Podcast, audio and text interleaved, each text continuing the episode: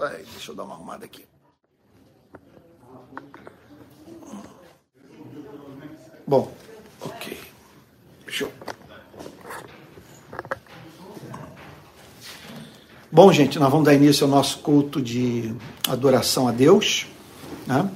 É domingo e há dois mil anos os cristãos se encontram para no domingo agradecer a Deus. Gente, dois mil anos de tradição, né? Onde se encontra isso, né? Dois mil anos pessoas se encontram para, em nome de Cristo, prestar culto ao Pai. Então, vamos abrir aqui, preparando o nosso coração para o culto, para nós orarmos, em Isaías 40. Isaías 40. Olha só. Verso 25. Isaías capítulo 40, versículo 25. É, com quem vocês vão me comparar? A quem eu seria igual? Diz o santo. Levantem os olhos para o alto e vejam: quem criou estas coisas? Aquele que faz sair o seu exército de estrelas, todas bem contadas, as quais ele chama pelo nome. Por ser ele grande em força e forte em poder, nenhuma só vem a faltar. Por que então você diz ao Jacó e você fala a Israel: o meu caminho está encoberto ao Senhor e o meu direito passa despercebido ao meu Deus? É impressionante, né? Porque a gente pensa que só nós usamos o cérebro, que naqueles tempos né, as pessoas simplesmente não pensavam. Mas aqui estão as pessoas diante de questões que fazem parte do nosso cotidiano hoje, né? Você viveu uma situação que você tem a impressão que o seu caminho está encoberto, Senhor. Que Deus não sabe o que está se passando, né? Acontece alguma coisa na sua vida, você diz: não é possível que Deus tenha conhecimento disso. Né? Aí então, Isaías diz o seguinte: Porque então você diz ao Jacó e você fala Israel: Meu caminho está encoberto ao Senhor, o meu direito passa despercebido ao meu Deus. Será que você não sabe nem ouviu que o eterno Deus, o Senhor, o Criador dos confins da terra, nem se cansa, nem se fatiga? A sabedoria dele é insondável. Ele fortalece o cansado e multiplica as forças ao que não tem nenhum vigor.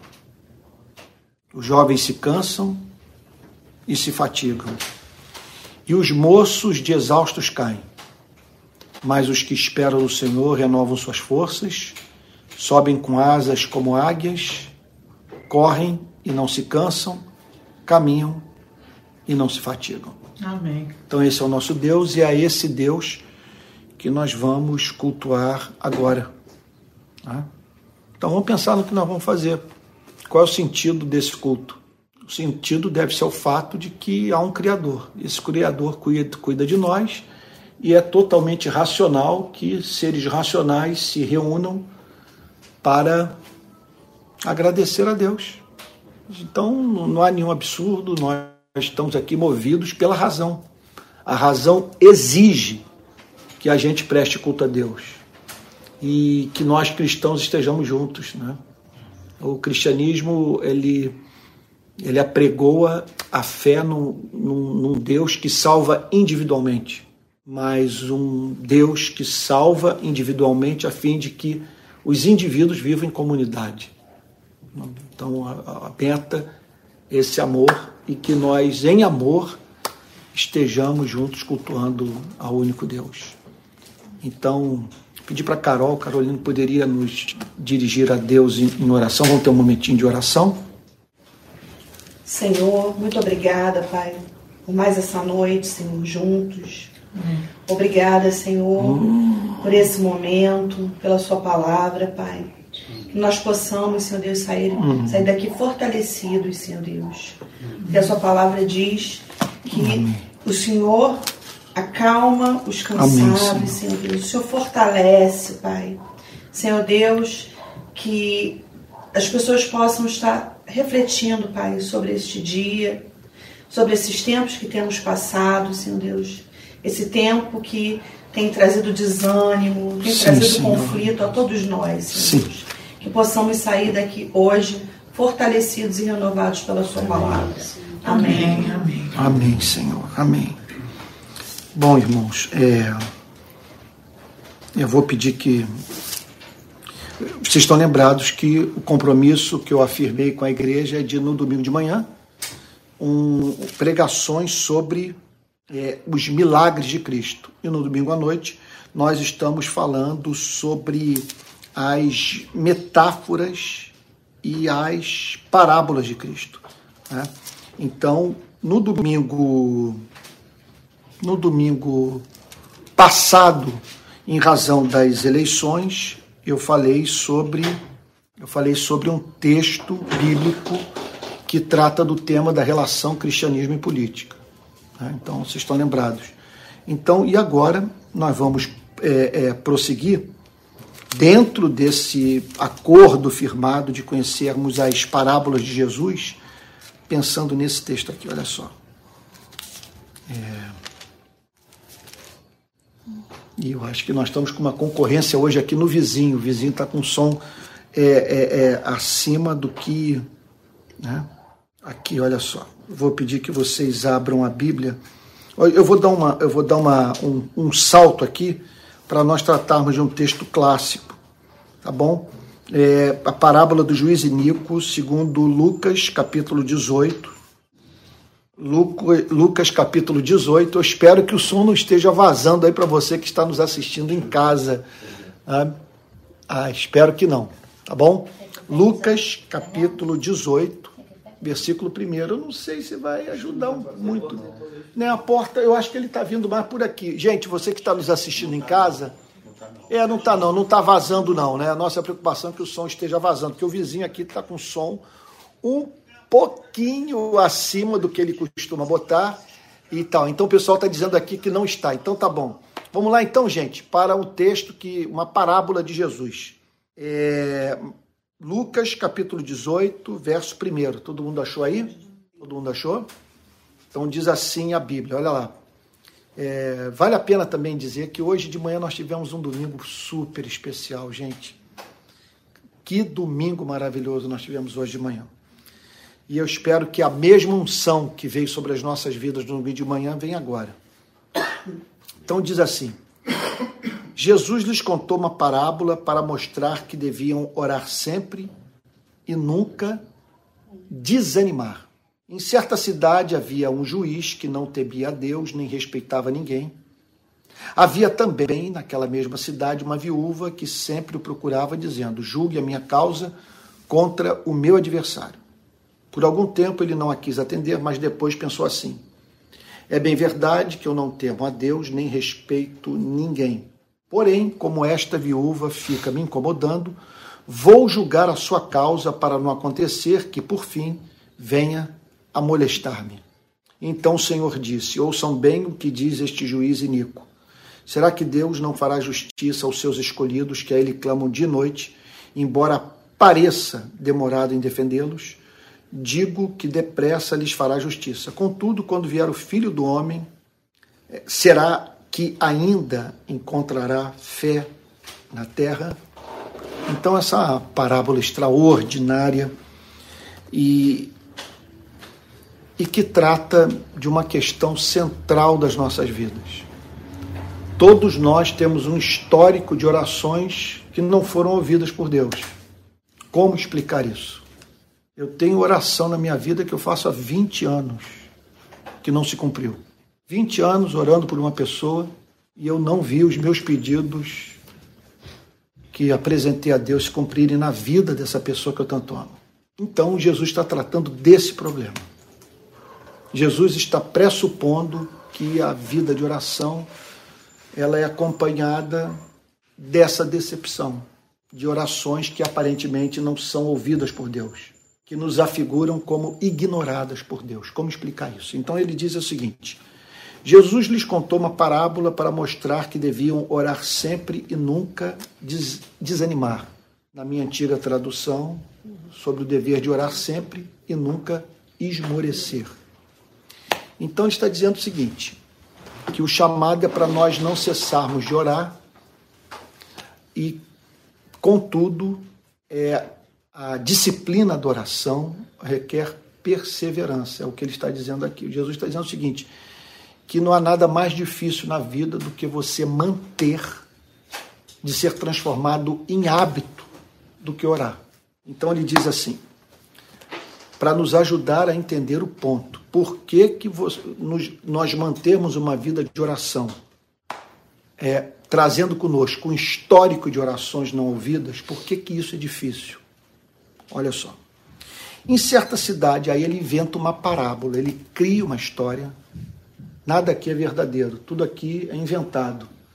Provavelmente uma história tirada de algum acontecimento real.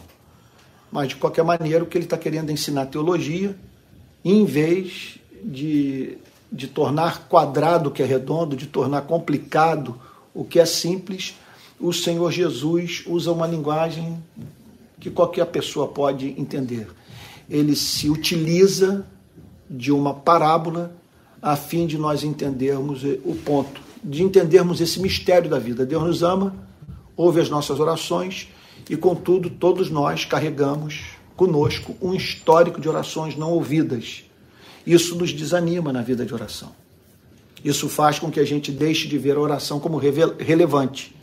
E aí Jesus, para nos, na perspectiva de nos animar a não deixarmos de orar, apesar dessa aparente indiferença divina, inventa uma história. E que história que ele inventou? Em certa cidade havia um juiz que não temia a Deus nem respeitava ninguém. Nós estamos aqui diante de quem? Da, da autoridade pública diabólica.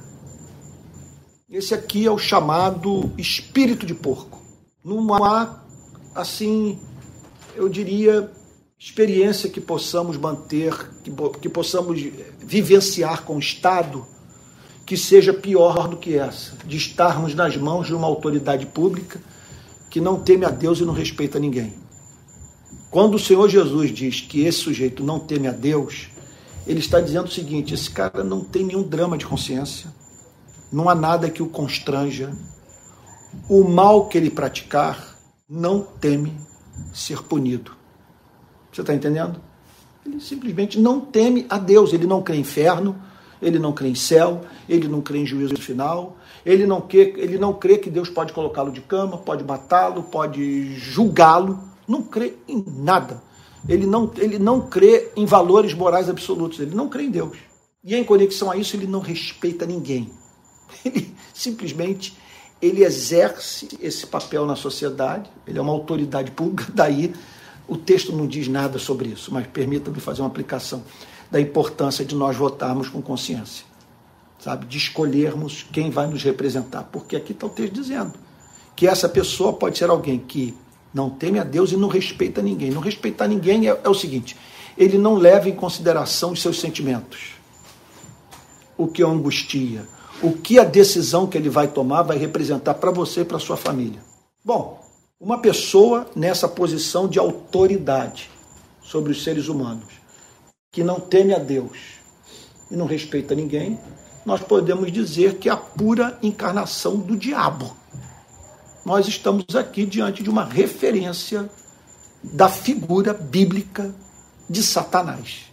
Não se importa com a dor da viúva. Nenhuma, nada, nada o comove não se importa com o sofrimento de ninguém. Ele é capaz de fazer piada na pandemia.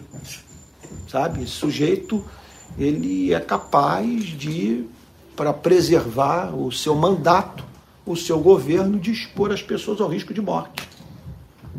Esse sujeito é capaz de olhar para um país e dizer o seguinte: olha, vamos expor essa população em nome da não, em, em nome da, da, economia, em nome de um suposto processo de imunização, sabe? As, a, pois é, a morte. Não importa quem vai morrer, o importante é que o país não pare. Bom, vocês me perdoem fazer essa aplicação.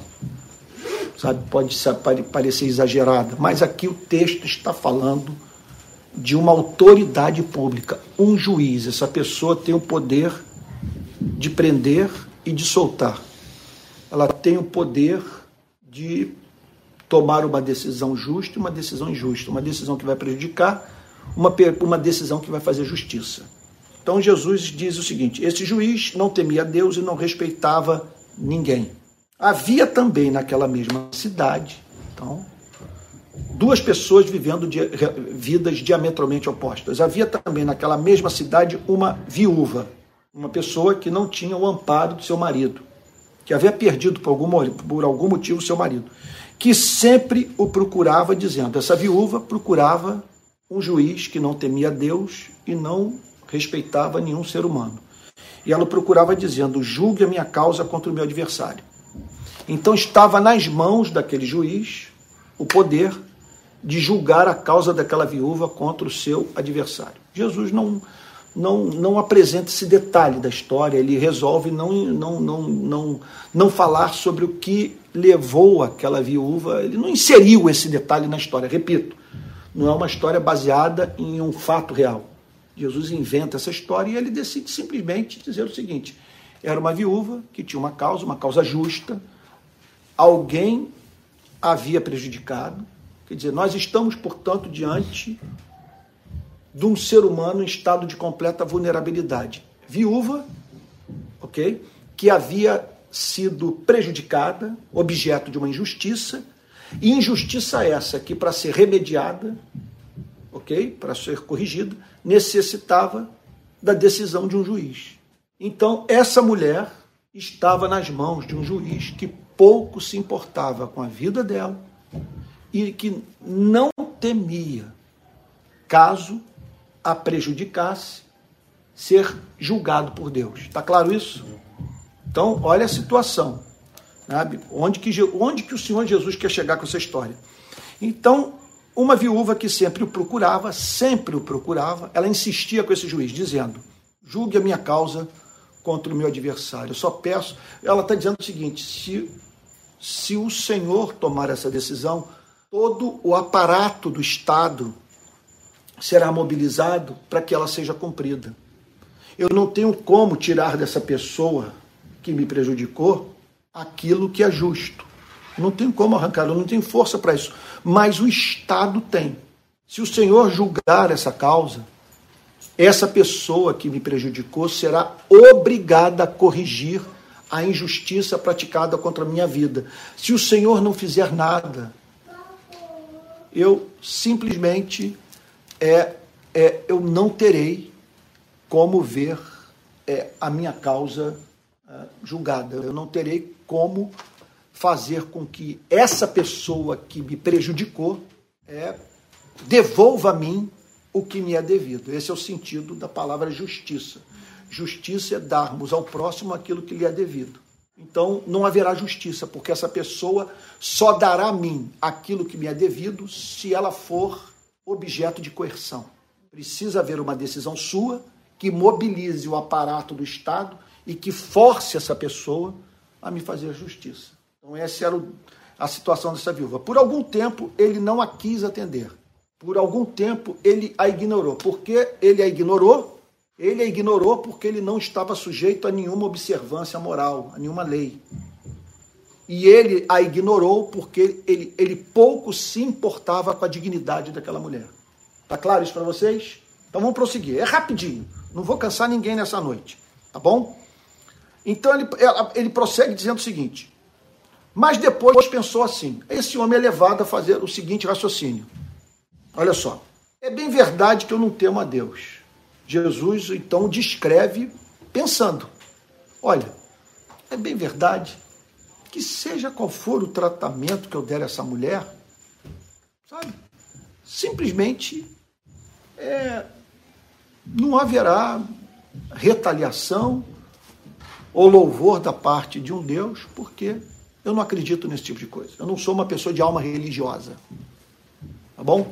Então, bem que eu não temo a Deus, eu não tenho respeito a Deus, eu não tenho o temor de que se eu prejudicar essa senhora, Deus vai se levantar em seu favor contra a minha vida.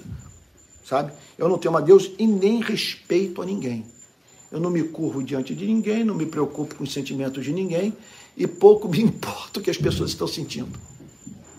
Observe que tudo aqui é deliberado. Isso aqui é uma história inventada por Jesus. Porém, olha o que Jesus diz. Porém, como esta viúva fica me incomodando, Porém, como essa viúva não me dá sossego, eu não temo a Deus, não respeito ninguém. E não há nada que eu mais queira na vida do que paz. Eu não quero ninguém me perturbando, ninguém no meu pé, ninguém, sabe, é, é, roubando de mim a minha paz. É isso.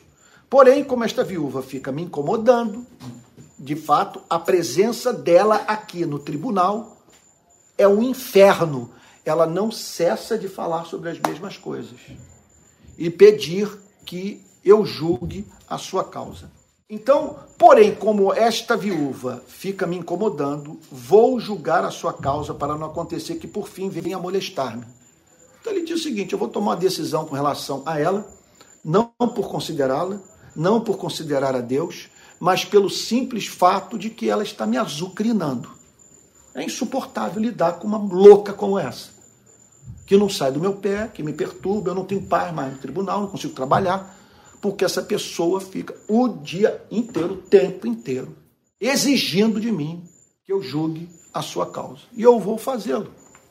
Não por amor a ela, nem por amor a Deus, mas por amor a mim, para me livrar desse tormento.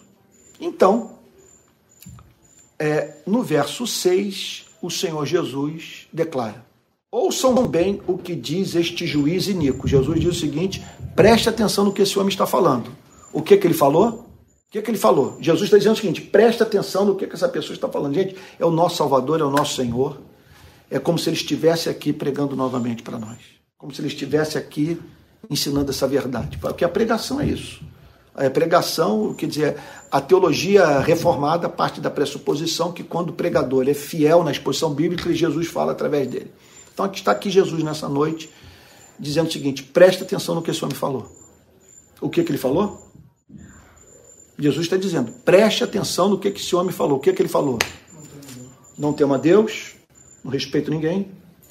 E para ficar livre dessa importunação, dessa pessoa que não me dá sossego, eu vou julgar a sua causa. Para me livrar de um fardo, não porque eu a ame, não porque eu tenha preocupação com a justiça e com a glória de Deus. Eu só quero me livrar de um tormento. Pois bem, então, ouçam bem o que diz este juiz iníquo. Será que Deus não fará justiça aos seus escolhidos, que a Ele clamam dia e noite, embora pareça demorado em defendê-los? O que, que o Senhor Jesus está dizendo? Observem que essa mulher extraiu coisa boa de um discípulo de Satanás. Essa mulher conseguiu sacar, extrair de alguém perverso algo bom. Por quê? Como que ela conseguiu essa façanha? O homem não temia Deus, nem respeitava ninguém. Hã? Na perseverança. Na perseverança. Jesus está dizendo, portanto, preste atenção no que esse homem falou. Olha lá, preste atenção. Essa mulher extraiu algo bom, justo, de um ser perverso. Aí ele diz o seguinte: gente, a, a lição é clara. Essa viúva representa quem? Hum?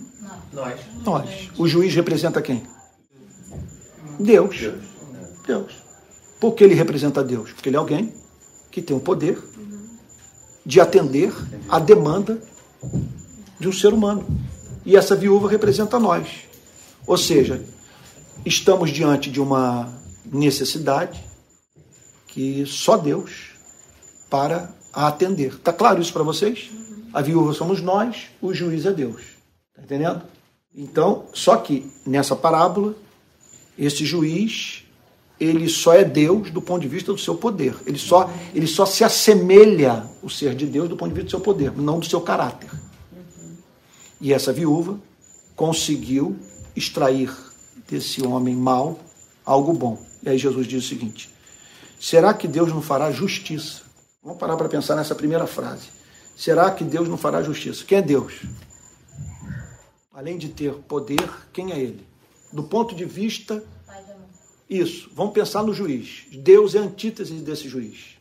Se ele é antítese desse juiz, quem ele é? Vamos parar para pensar. Gente, você que está em casa me ouvindo, está entendendo a parábola? Em que esse juiz se parece? O segredo de estudar a Bíblia é fazer perguntas ao texto. Em que esse juiz se parece com Deus? No seu poder. No poder, na autoridade. Tem autoridade. Ok? Ok. Pois bem.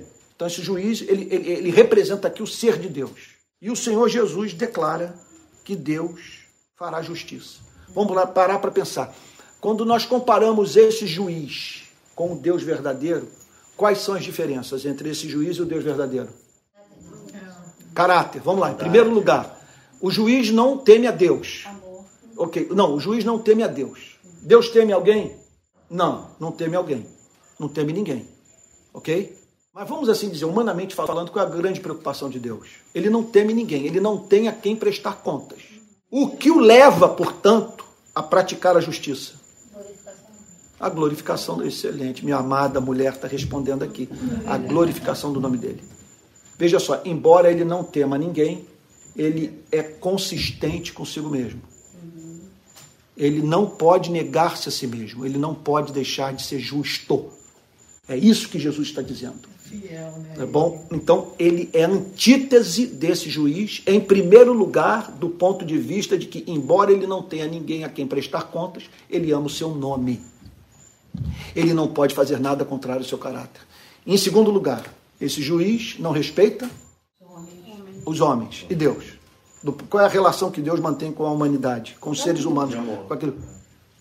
Isso que Jesus está dizendo. O juiz não respeita ninguém. Deus leva em consideração a vida humana. O homem é precioso para Deus. E Jesus prossegue dizendo o seguinte: será que Deus não fará justiça? Então nós estamos diante de um Deus bom, de um Deus santo, de um Deus que respeita o homem e, consequentemente, um Deus comprometido com a justiça. O que, que é a justiça? O que, que é? Quando nós dizemos que Deus é justo, o que queremos que, dizer com isso? Que Ele dá a cada ser humano aquilo que lhe é devido. Dizer que Deus é justo significa dizer que Deus cuida de nós por amor do seu nome. Significa dizer que Ele é apegado ao seu caráter. Ele não pode fazer nada que viole a sua santidade. E aí então, será que Deus não fará justiça aos seus escolhidos? Então nós estamos diante de um ser santo, que por ser santo tem um radical compromisso com a justiça, e não apenas isso. Jesus chama esses que clamam de escolhidos. Ele está dizendo o seguinte, portanto, é, é tudo muda de figura. Ele está dizendo que quando nós oramos, essa oração é recebida por Deus como a oração feita por seres que foram separados na eternidade para pertencerem a Ele. Consequentemente, nós não estamos diante de alguém a quem Deus não respeita. Nós estamos diante de alguém a quem Deus ama, mas ama de uma forma diferente. Ama de modo eletivo. Escolheu. Então, não fará Deus justiça aos seus escolhidos que a Ele clamam de noite. Você imagina o que, que significa? O que Jesus está dizendo é o seguinte: não duvidem do caráter de Deus. Quando vocês orarem, usem o cérebro. Parem para pensar antes de orar. Não comece a oração com seus problemas. Comece a oração com, com a mente. O que é orar? Orar é nos dirigirmos a um ser santo que nos ama, com amor eletivo e que se compadece de nós ao nos ver dia e noite clamando por aquilo que é justo. O que Jesus está dizendo é o seguinte: é impossível Deus não ouvir oração. Impossível, simplesmente é impossível. É isso que ele está dizendo, olha lá. Que a ele clamam de noite, embora pareça demorado em defendê-los. Embora pareça demorado. Porque pareça demorado em sair em defesa dos filhos de Deus que clamam por justiça. Eu, por exemplo, eu, eu, eu, vou, eu vou aqui pecar agora, vou falar da minha vida. Eu não vejo a hora de Deus sair em minha defesa. Pode parecer carnal da minha parte, mas é muito duro você chegar aos 60 anos. Cara, eu estou aqui nessa noite pregando para minha família, para os meus filhos. Se meus filhos, minha mulher, que conhecem meus defeitos, mas me tivessem como um hipócrita mais, eu não teria os meus filhos e minha mulher me ouvindo aqui. Eles sabem que estão diante de um pecador mas ele sabe que não estão diante de alguém que está brincando com a fé. E quando eu vou para as redes sociais e vejo as pessoas me chamando de canalha, falso profeta, de uma desgraça para a igreja, entre to, tantos outros adjetivos mais, imputando a mim mentiras. Eu anseio para que Deus saia em minha justiça. E eu estou há quatro anos lidando com o silêncio divino. Ontem alguém postou o seguinte: o ex-pastor se revelou. Porque ele agora é, declarou ser defensor do uso de drogas. Isso porque eu elogiei a decisão do presidente americano Joe Biden de tirar todos os usuários de maconha de dentro das prisões federais americanas.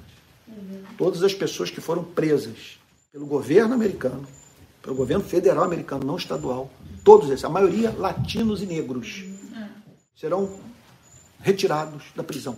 Quando eu li a matéria essa semana dizendo que tem gente que está nas grades desde os anos 90 por porte de maconha. Uhum. E aqui a gente tomando gin, tomando vodka, tomando vinho, tomando uísque, e essa gente atrás das grades por ter fumado maconha, por ter sido pega com 100 gramas de maconha. É o fim do mundo. O nome disso é lei draconiana, lei perversa, promulgada por filhos do diabo. Eu não tenho como expressar minha ira. Eu tenho, hoje eu falei para Mateus, o meu desejo é pegar uma enxada e quebrar tudo. Você pegar um ser humano que estava com uma trouxinha de maconha e o colocar atrás das grades durante 20 anos. 20 anos. E você chega no sistema prisional, todo mundo fumando maconha. Todo mundo dando dinheiro para o agente penitenciário para poder fumar maconha. Como disse um amigo meu, João, que trabalha conosco no Rio de Paz. Dá duas coisas que você não pode tirar do sistema prisional: a igreja e a maconha. Se você tirar a igreja e a maconha, o sistema prisional implode, porque ninguém consegue ficar dentro daquele inferno sem fumar maconha e sem a presença de Jesus. Ou o sujeito corre para maconha, ou o sujeito corre para Jesus. Então, é claro, tenho clamado por justiça, porque é horrível. Aí, se você. Por que você tem clamado por justiça? Você está muito preocupado com sua imagem? Não. Não estou preocupado com a minha imagem. Eu estou preocupado com a quantidade de gente que eu não posso alcançar com a minha pregação por causa de calúnia. Isso não, o que eles falam, o que eles deixam de falar, em nada muda a minha posição diante de Deus. O duro é saber que hoje há não sei quantas pessoas nesse país que não me ouvem porque me tem como falso profeta, comunista, abortista, maconheiro que, e o que for. E aqui então o Senhor Jesus diz: embora pareça demorado em defendê-lo, por que, que ele usa essa palavra? Pareça. Por que pareça? Porque não é de fato. Ele pareça demorado. Pareça demorado. Parece então que ele se esqueceu. Parece que ele não dá conta de tudo. Parece que são tantos pedidos, é até ridículo o pensamento, que ele não, que ele não consegue atender a todos. Ele está demorando. Por que, que ele atrasou? Gente, são muitos os motivos pelos quais Deus demora a responder uma oração. O primeiro deles é que nem sempre nós estamos preparados para receber as bênçãos que pedimos a Deus. Eu, olha, se vocês voltarem, me perdoe falar mais uma, uma vez sobre minha vida. Nos 20 anos eu pedia muito para Deus me usar. Se Deus me usasse com 20 anos como está me usando hoje, eu não suportaria com 20 anos as provações que eu estou enfrentando. Provavelmente eu mandaria uma monumental banana para a igreja, me afastaria do movimento evangélico para sempre, porque não há quem mais me ataque do que os evangélicos. Então, foi uma oração que eu fiz com toda sinceridade, mas que Deus não podia atender, porque se a oração fosse cumprida, seria minha desgraça, eu não daria conta do que eu teria que enfrentar e que só pude enfrentar depois de mais velho, já coroa. Né? Então, muitas vezes, nós não estamos preparados para aquilo. E isso pode se aplicar à profissão, à nossa vida afetiva, à nossa vida emocional, uma série de, de áreas da nossa vida. Então, ele parece, ele parece demorado também, porque muitas vezes aquela oração não atendida nos mantém aos pés dele. É, é o que faz com que estejamos. Então, por isso que nunca duvide do amor divino, porque muitas vezes ocorre isso de aquele aparente atraso está cumprindo um papel na vida do que ora que só Deus conhece e nós não conhecemos e tal. Então, embora pareça demorado em defendê-los, parece então, portanto, aqui que nesse pedido específico, é bem verdade que isso aqui abrange toda a vida de oração, mas aqui Jesus está colocando em destaque aqueles momentos das nossas vidas em que nós pedimos que Deus nos faça justiça que Deus, porque ele está falando, embora pareça demorado, em defendê-los. Em defender a sua causa. Sabe?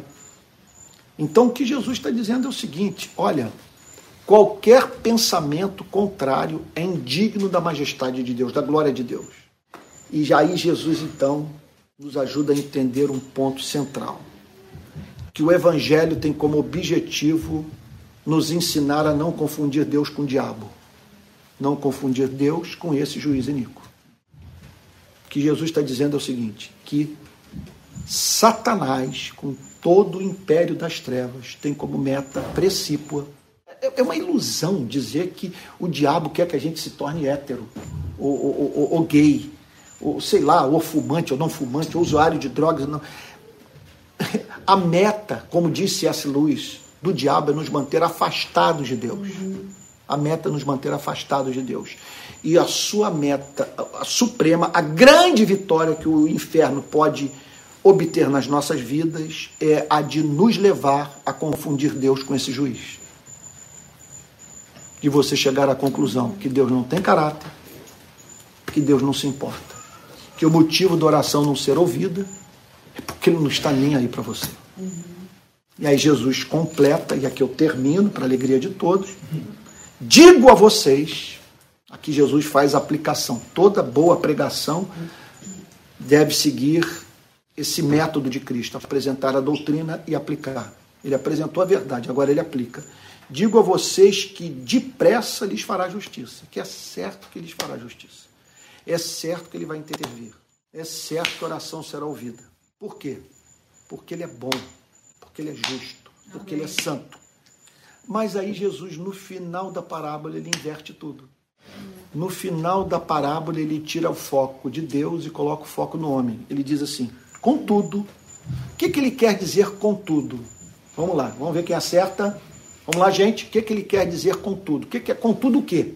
Contudo. Depende, porém, é Todavia é o contrário. Sim, né? mas é, esse contudo é o quê? O que, que é esse tudo? Contudo, então, apesar de o quê?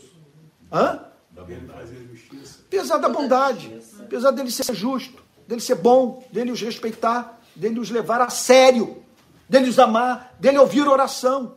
Contudo, apesar de vocês terem, poderem ter acesso à presença dele e, a, e acesso à presença de um Deus justo, quando vier o Filho do homem, porventura achará fé na terra?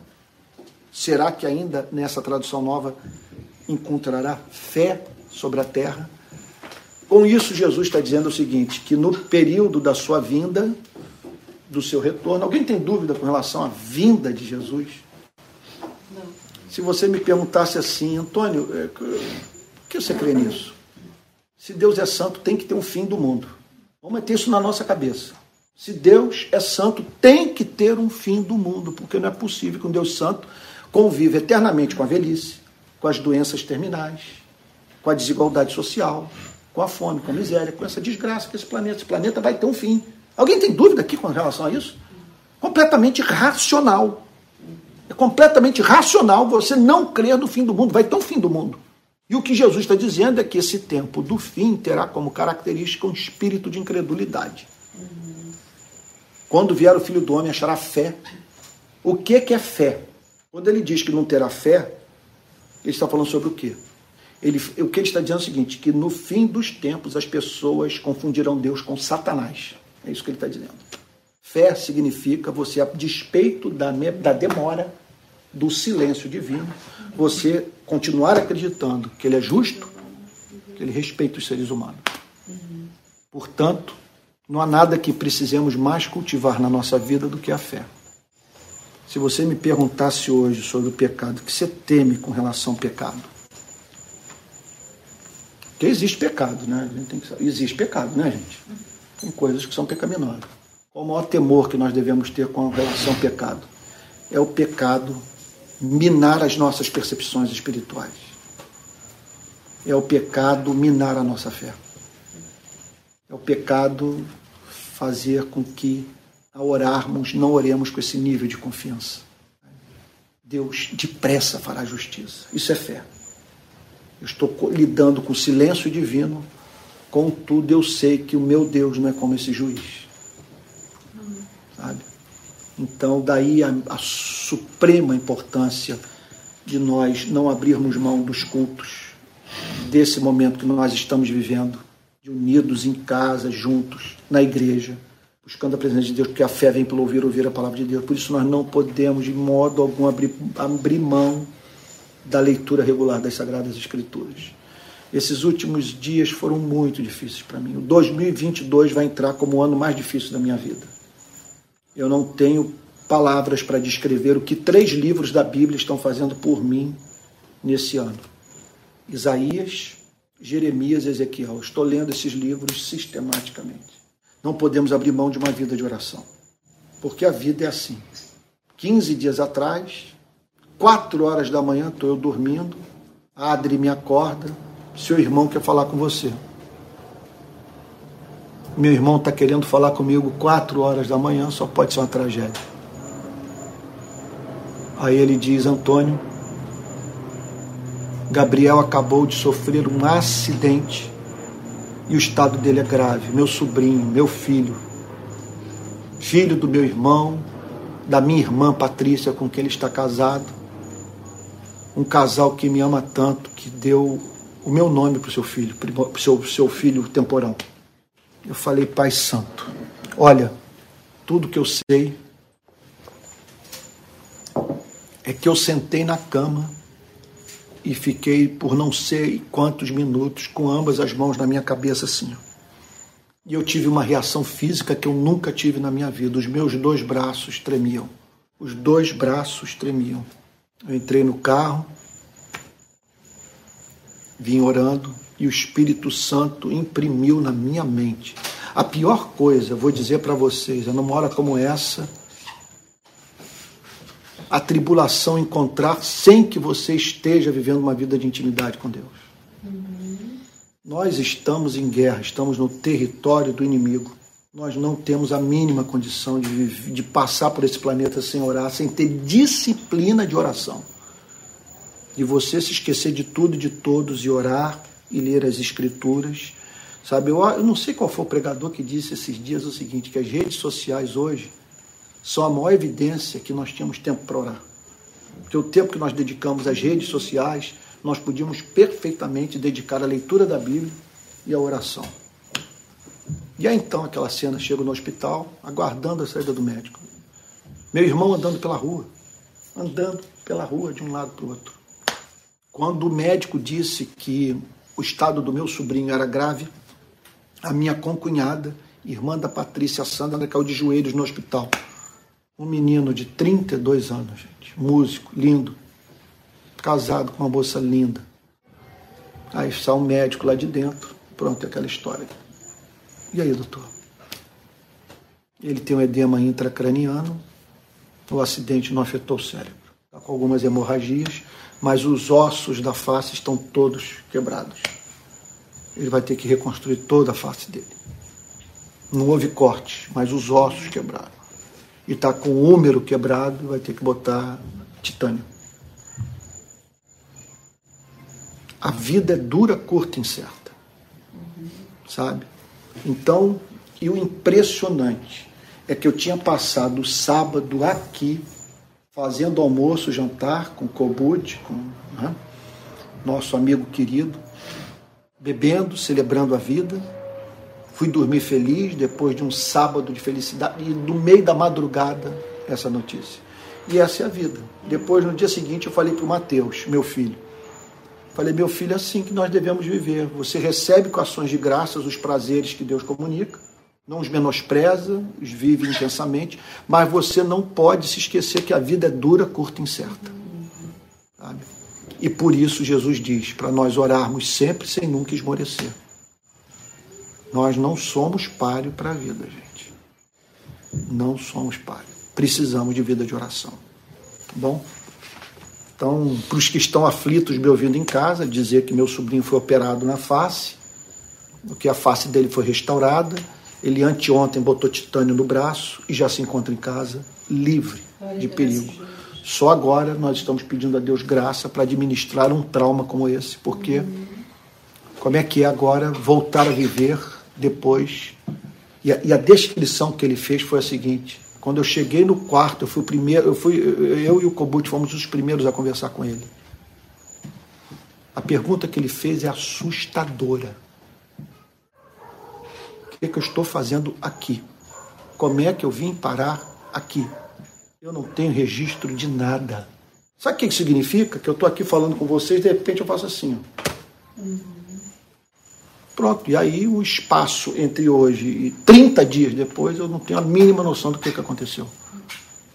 Sabe, um presidente foi eleito, outro perdeu. O que, que houve nesses 30 dias? Essa é a vida. Então a condição humana não nos permite viver sem orar. Suicídio. Por isso Jesus diz né, que é nosso dever orar sempre sem esmorecer. O que, é o que Lucas fala. Ele criou uma parábola sobre o dever de orar sempre sem nunca esmorecer, porque nós precisamos de oração para viver. Tá bom? Então vamos ter um momento de oração, vamos falar com, com Deus. Vou pedir para o Alex orar. Alex, querido. É, você pode vir aqui, Alex, para todo mundo te ouvir orando? Pegar aquela cadeira ali, olha, aí você se coloca aqui do meu lado. Gente, eu vou passar aqui a, a transmissão para o Alex. O Alex é pastor, é músico, é psicólogo, tem um monte de dom. E ele vai estar orando agora conosco. Pai, a gente abre o coração e rasga o coração nesse momento em oração, agradecendo pela, pela vida do sobrinho do Antônio, Senhor. Amém, Senhor. Obrigado e por tantas pessoas que têm colocado suas orações agora nesse momento, é, sabendo que você é esse Deus que ouve. Obrigado, Jesus, porque Amém. a gente tem experimentado o fato de que você ouve a nossa voz. Para falar Amém, a verdade, nada mais Amém, importa nessa vida. E ajuda a gente a entender que os momentos fáceis ou difíceis não importam se na verdade você está do nosso lado. Amém. Cuida da gente, porque muitas vezes eu duvido, muitas vezes nós duvidamos de que as coisas vão acontecer no Sim, tempo Deus. que deveriam acontecer. Compadece de e nós. nosso coração fica ra- apertado, rasgado e parece que a gente realmente quer desistir e a esperança vai embora, mas mantém em nós, Senhor Jesus, por favor, toma nosso coração, cada um de nós, nesse momento difícil, quando cada um passamos, nesse país até, nesse momento Amém, que a gente fica Jesus. Angustiado com tanta violência, com tanta briga, com tanta confusão, nos faz lembrar que nós somos cidadãos Amém, dos Jesus. céus, Amém, Senhor. escolhidos por Ti, lavados, cuidados, amados, preciosos, que tudo isso que o Evangelho é, é uma grande conspiração para nos fazer andar perto de Você e Amém, ouvir a Jesus. Tua voz, sabendo que nós somos ouvidos também. Amém, Jesus. Jesus, não há nada Amém. mais preciosa nessa vida do que saber que a nossa voz, a minha voz, é ouvida pelo Amém, meu meu Deus. Muito obrigado. Sim, meu Deus. Amém. Amém, Senhor. Amém. Amém. Alex, é possível você cantar alguma coisa aí? Gente, nós vamos hoje, nós temos o nosso pianista, que também é outro milagre. Sabe? Teve um probleminha aí no coração e o Alex agora está de volta, pianista. Joana, você pode me ajudar aqui a focalizar no Alex, por favor? Então, gente, vocês vão poder acompanhar agora o louvor. Olha, olha a igreja aqui reunida, tá todo mundo aqui, tá bom? E nós vamos agora adorar a Deus do piano aí. Duas canções, pode ser, Alex? Vocês lembram essa aqui? O Senhor é a minha luz e a minha salvação. a quem temerei.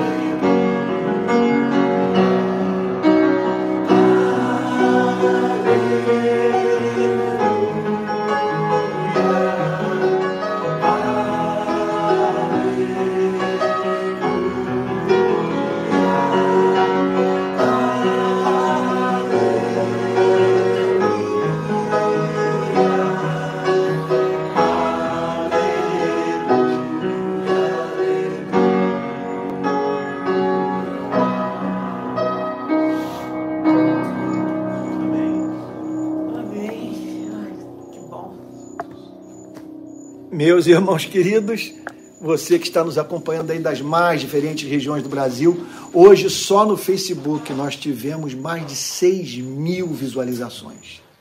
Sabe? Então eu nunca falei para tanta gente. Justamente agora que eu não tenho mais púlpito, não tenho mais tempo, é o período da minha vida que eu estou pregando para o maior número de pessoas. Glória a Deus por isso. Agora, olha só, você observou aqui uma coisa que está nos acompanhando em casa? Nós aqui em Niterói não fomos bobos. O que, que nós fizemos? Olha, aquilo, uma insatisfação outra com a igreja, queríamos uma coisa diferente e tal, e nós nos reunimos. Então não fique com seu celular na cama ou na poltrona da sua casa, sabe, assistindo o culto sozinho. Procure formar um grupo como nós formamos. Olha aqui, olha que coisa bonita, olha.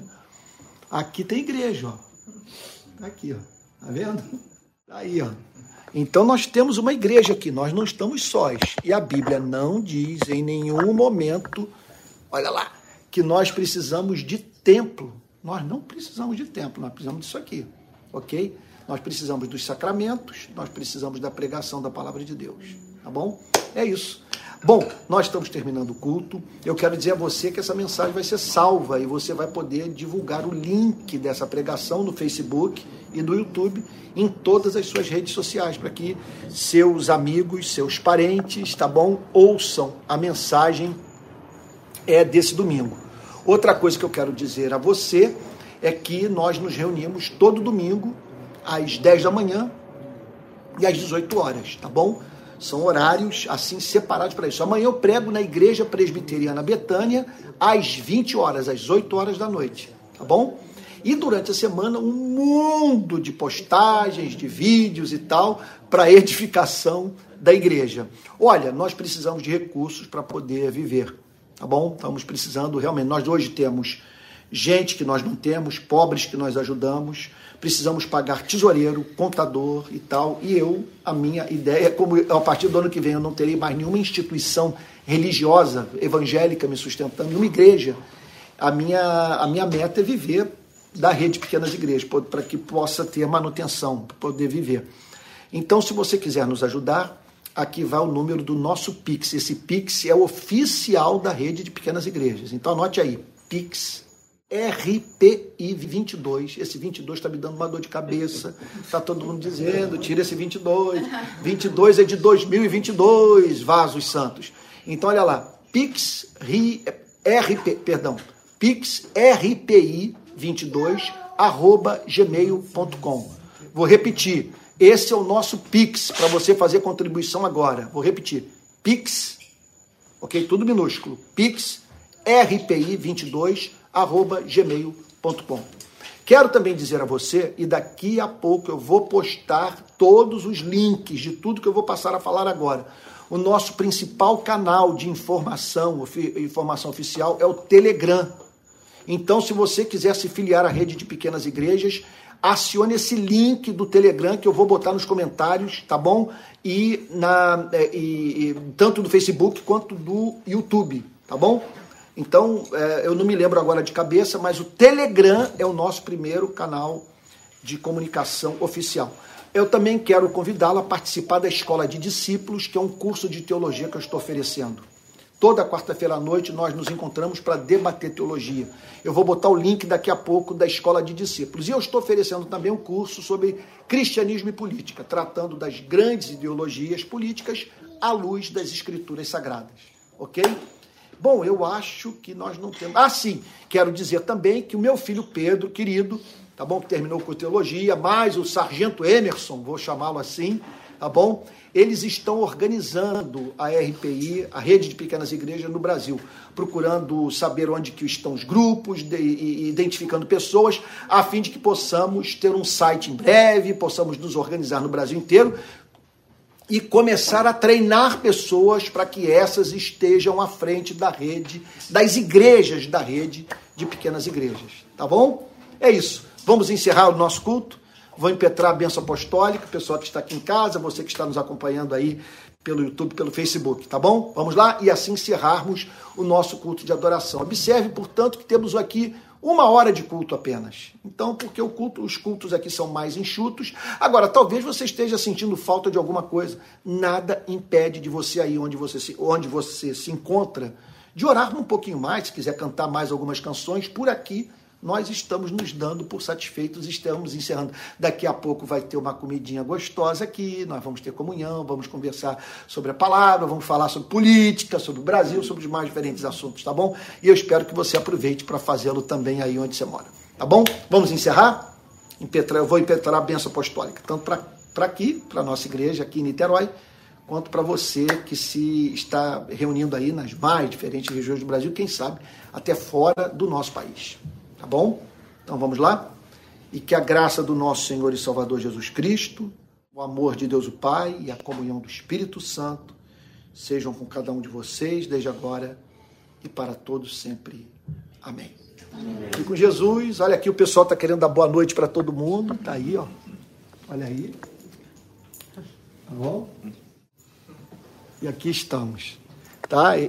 Fique com Jesus, uma boa noite, uma boa semana. Deus o guarde.